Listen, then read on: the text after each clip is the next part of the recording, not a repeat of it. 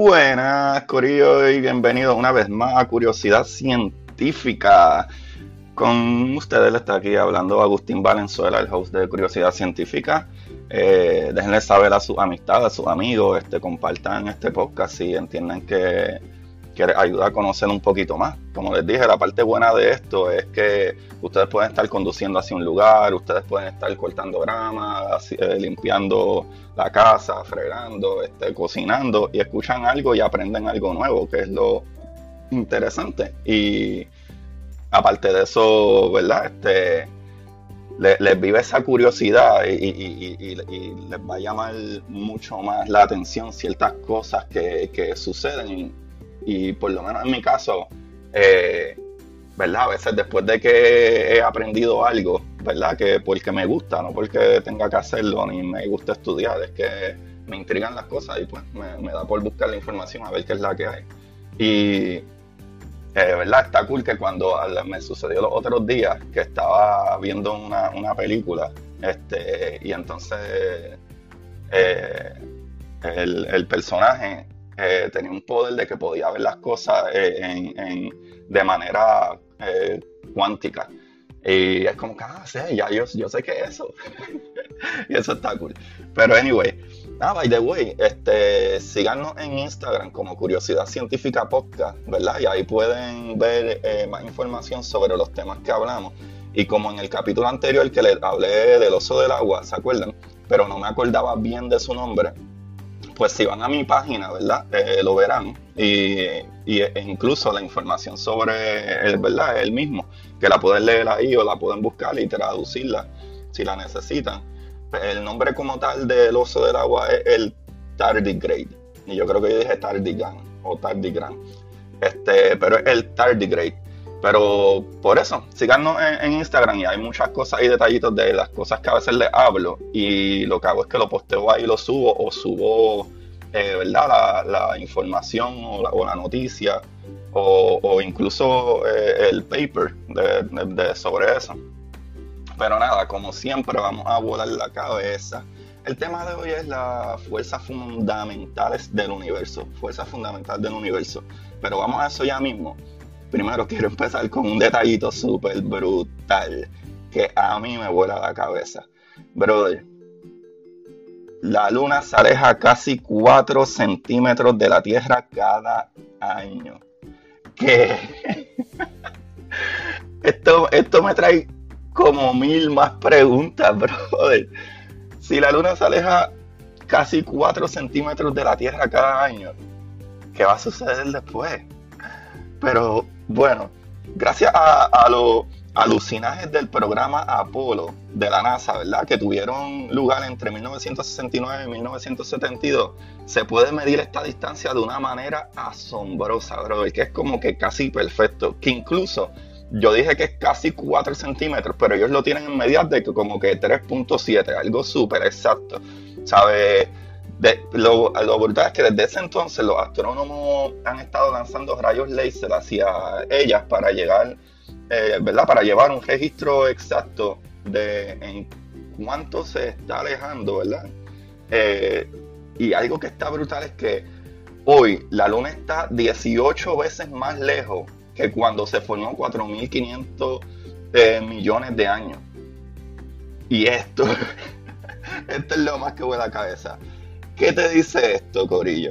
Si estuviéramos vivos en eso entonces, hubiéramos visto la luna 20 veces más grande en el cielo. ¿Qué? Eso debe ser la luna más romántica que existe, bro. Lo más bello que debe haber. No sé cómo cambiaría el weather o, ¿verdad? los climas, etcétera, pero eso es algo súper curioso de conocer más adelante. Pero vamos allá, Corillo, vamos al tema, las fuerzas fundamentales del universo. Bueno, vamos, amigos, vamos a comenzar dejándoles saber que son cuatro. Son cuatro fuerzas. La gravitatoria, ¿verdad? La gravedad, electromagnética, está la nuclear fuerte y nuclear débil. Ahí están las cuatro. Primero, la gravitatoria es la fuerza de atracción que un trozo de materia ejerce sobre otro y afecta a todos los cuerpos. De acuerdo a este artículo, ¿verdad? La gravedad de una fuerza muy débil, ¿verdad? Eh, eso es lo que dice. So, de todas estas otras fuerzas, la gravedad es una súper débil. Y está brutal que nos mantiene ahí pegados y jala todas las cosas. So, eh, pero de un solo sentido. La gravedad tiene un solo sentido. Pero el alcance, ¿verdad? Es infinito. Ahora, la fuerza electromagnética, que es la segunda fuerza, afecta a los cuerpos electromagnéticamente cargados y es la fuerza involucrada en las transformaciones físicas y químicas de átomos y moléculas, ¿verdad? Esta es mucho más intensa que la fuerza gravitatoria. Tiene dos sentidos, positivo y negativo, y su alcance infinito. ¿Qué te dice esto? Ya hemos aprendido un poquito sobre los átomos y todas esas cosas. Básicamente, a, mi entender, ¿verdad? Esta fuerza electromagnética, eh, ¿verdad? Hace sentido de, que tiene que ser la que brega con los, probablemente con los protones eh, y electrones, ¿verdad? O, por lo menos partes de, los átomos que hace que se mantenga ahí. Y esto es algo que yo leí en otro artículo que decía que nosotros sabemos que, ¿verdad? Los electrones con carga negativa y, y los protones con carga positiva, que hablamos en el capítulo de los átomos se atraen, como que el negativo y positivo se atraen. Pero hablando claro, no sabemos por qué se atraen, solo sabemos que funciona así. Pero entonces vamos a la tercera fuerza. La tercera fuerza, ¿verdad? Es la nuclear fuerte. Es la que mantiene unidos los componentes de los núcleos atómicos y actúa indistintivamente entre dos núcleos cuales, ¿verdad? Eh, cualesquiera, eh, sea protones o neutrones. Su alcance es del orden de las dimensiones nucleares, pero es más intensa que la fuerza electromagnética. O sea que la fuerza electromagnética podría decir yo que abarca más espacio, pero la fuerza nuclear, ¿verdad? Eh, es fuerte. Eh, aparentemente eh, es mucho más intensa que la electromagnética. Ahora, por último está la fuerza conocida como nuclear débil. ¿Verdad? Ya fuimos por la, eh, ¿verdad? la fuerza eh, gravitatoria, hablamos la, la segunda fuerza electromagnética y la tercera fuerza que es nuclear fuerte y ahora pues la nuclear débil. So, por último, esta fuerza conocida como nuclear débil, ¿verdad? Esta, eh, esta es la responsable de la desintegración beta de los neutrones. Los neutrinos son sensibles únicamente a este tipo de interacción. Su intensidad es menor que la fuerza electromagnética y su alcance es aún menor que el de la interacción nuclear fuerte. Ahora, ¿por qué esto es importante, Corillo? Porque van a decir, ok, ¿qué tiene que ver esto con todo lo que sabemos? Esto les va a hacer entender muchísimas cosas, ¿verdad? De cómo funciona mucho mejor hasta cosas de las que ya hablamos tanto electrones como eh, neutrones, los átomos, las explosiones nucleares, eh, cómo, cómo suceden las cosas a nivel cuántico. ¿Por qué? Porque todo lo que sucede en el universo es debido a una o varias de estas fuerzas actuando. Y se diferencian unas de otras porque cada una implica el intercambio de un tipo diferente de partículas denominada eh, partícula de intercambio, o en otras palabras, intermediaria. estas fuerzas son las que hacen posible, Corillo, que, que todo funcione. So, si nos ponemos a pensar mucho más allá, si nos ponemos a pensar mucho más allá, cuando empezó el universo, que no existía casi nada, que era demasiado caliente para que, ¿verdad? Para que esos quarks se unieran y crearan un protón, ¿verdad? O, o crearan eh, eh, eh, esos, electrones y, protones se pudieran unir porque era muy caliente, pero esa fuerza siguió expandiendo de una manera, siguió moviéndose de otra manera, hasta que fue el comienzo de todo. Gracias a esa, fuerza gravitacional, la fuerza electromagnética y la fuerza de, lo, de nuclear, sea la fuerte y la débil, es que se empezó a crear toda la materia. ¿Verdad? o, como dije, son los intermediarios de todos estos movimientos. O debido, ¿verdad? A que todo lo que sucede en el universo es gracias a esta fuerza.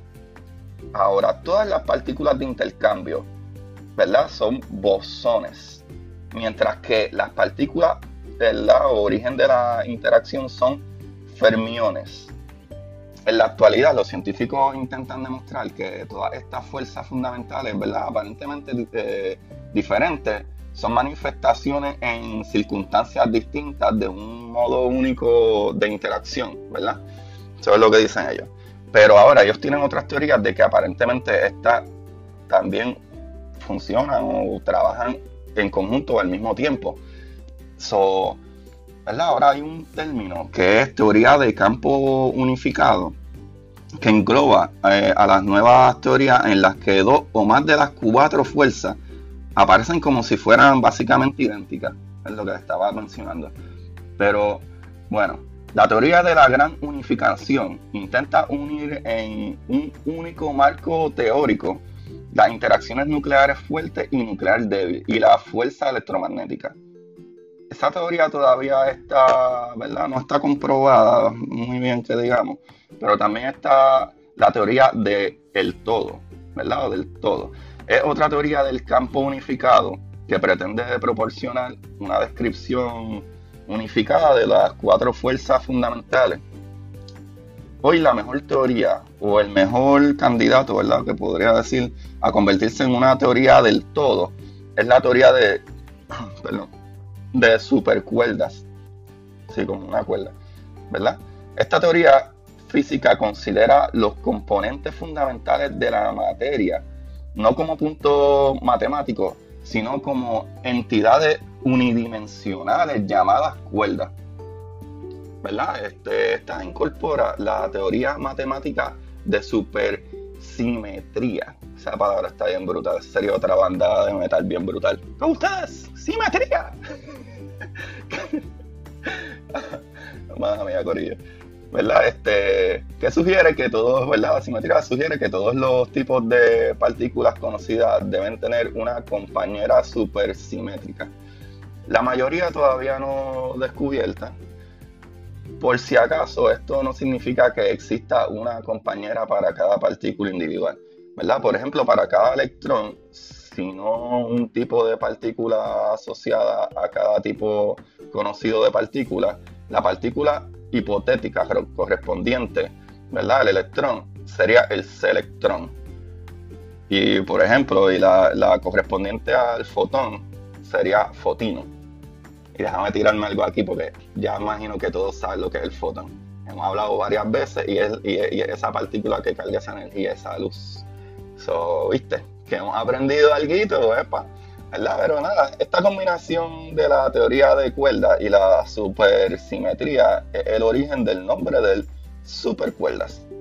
Pues ahí tienen unas gotitas de conocimiento, ¿verdad? Ahí tienen unas gotitas de conocimiento de las cuatro fuerzas universales más importantes, ¿verdad? O, que explican cómo funcionan las cosas eh, en el mundo, en el universo. E incluso puede explicar mucho más allá, brother. ¿Sabes? Está brutal. Que como, como, como ¿verdad? nosotros, los humanos, ¿verdad? Científicos y etcétera, cómo llegamos a estas conclusiones. ¿Sabes? Es, es tan maravilloso, brother, saber que el ser humano es tan capaz de hacer estos descubrimientos que están tan brutales. Y eso a mí me vuela la cabeza que se puedan explicar tantas cosas tan brutales. ¿Sabes? Yo no sé ustedes, pero a mí esto me encanta. ¿Sabes? Son cositas sencillas que si las vamos uniendo poco a poco, vamos teniendo mucho más conocimiento y por lo menos a mí el conocimiento creo que me hace un poquito más, ¿verdad? Más humilde, más sencillo por el hecho de que veo que es tan grande el universo y es tantas cosas tan maravillosa a nivel cuántico, ¿verdad? Más que microscópico y a nivel gigantesco universal, que es ridículamente brutal. No sé, para mí eso está brutal.